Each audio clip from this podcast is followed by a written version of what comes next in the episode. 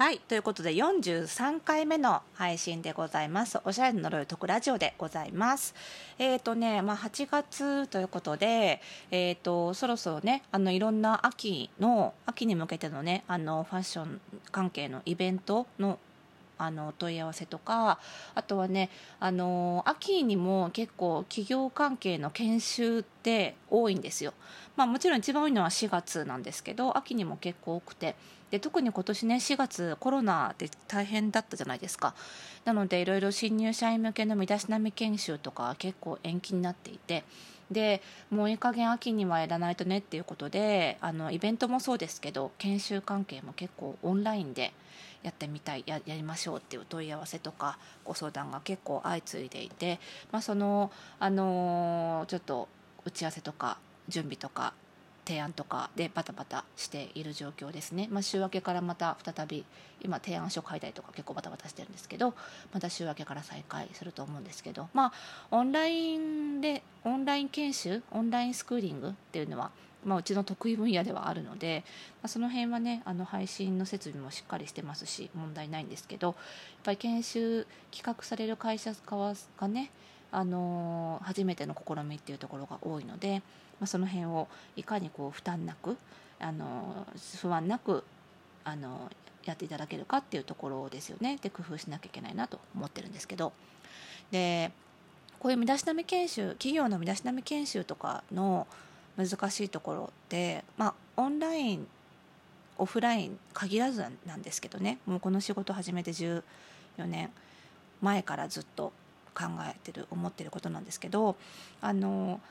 例えば私が運営してるオンラインサロンとかあとは個人で申し込んで来てくださるパーソナルスタイリングとかと違って企業研修ってそれらと大きく違うとこがあるんですよ。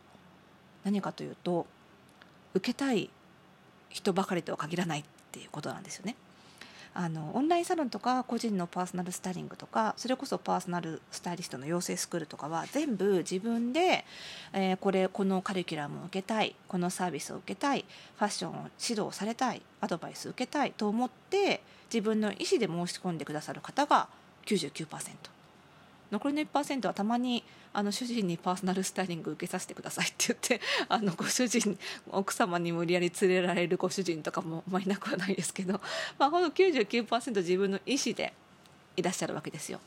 なのでアドバイス受けたいと思っている方にアドバイスするのは比較的あの簡単というかあのお互いのモチベーションが同じ方向を向いているので結果も出やすいしお互い気持ちよくできるんですよね。でもね企業研修っていうのはあくまで会社で企画したものであって社員さん全員がその研修を受けたいと思ってるとは限らないわけですよね。でましてやそのそれあの社員さんのね業務に直結するようなその研修スキルのなんかこう習得とかねあの業務に必要なスキルの習得などの研修とは違ってやっぱりファッションの研修身だしなみの研修ってちょっとプラスアルファというか業務に直結しないイメージがあるじゃないですか。特に知らなくてもいいよっていうようなで特に内勤の人なんかにとってはその身だしなみを整えてほしいというのは、まあ、会社側からすれば会社全体のえイメージを良くするためっていう、まあ、会社側の理論だったりもするのでなおさらこう納得いかないよみたいなこともあったりするんですよね。なので、まあ、そういう方にどう伝えるべきかっていうのをあの研修のたびにすごくあの考えて悩んでいる悩みながらあの今できる最善をご提供してるっていう感じなんですよね。ちょっと今日はその辺をねあのつらつらと思ったことをお話しできればと思っております。それではスタートです。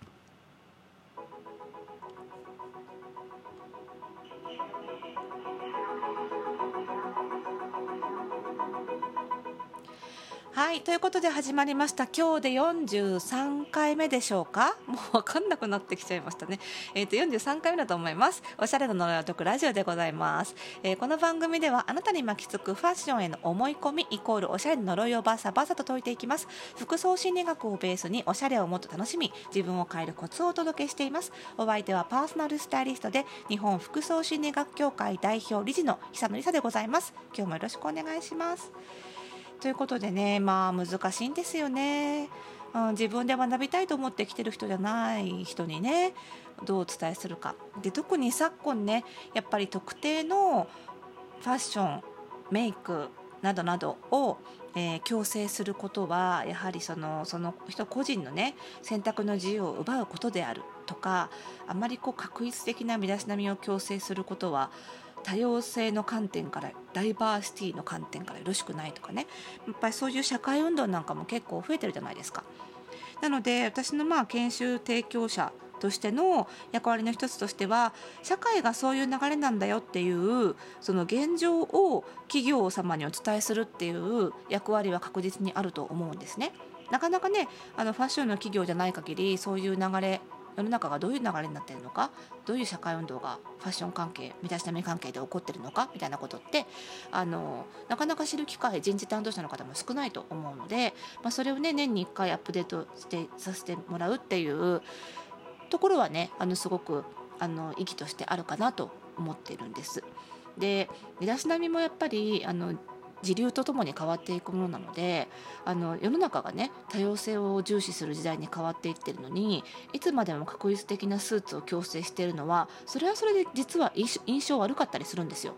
あの世の中の時流に合わせるっていうことも結果的に印象を良くすることにつながっていくというかながあるのであのいつまでも古い身だしなみルールにとられているとかえってそれが悪印象会社に対する、ね、悪印象の影響になるっていうことはあるのでやはりそれはしっかりあの人事部の方にもあの意識をアップデートしてもらうっていうことは必要かなと思うんです。でただまあそこから先ですよね。とはいえやっぱり清潔感とかをこう持たせるためにこういう身だしなみをしたら方がいいよねみたいなことをその研修参加者の社員お一人お一人に伝える時にやっぱりその確実に身だしなみを良くする。自分に似合う服を着るとかあの清潔感のある服装をするとかあとは自分を生かしたメイクをする。女性の場合ねヘアメイクをする、まあ、男性もしてもいいんですけどねメイクをするとかっていうのは確実にメリットあります。もうこれは絶対自信を持って私がファッション好きとか関係なく確実にメリットはあるんですよ。でも当然ですがデメリットもありますよね。なんだ？面倒くさい？それ面倒くさいですよね。手間かかります。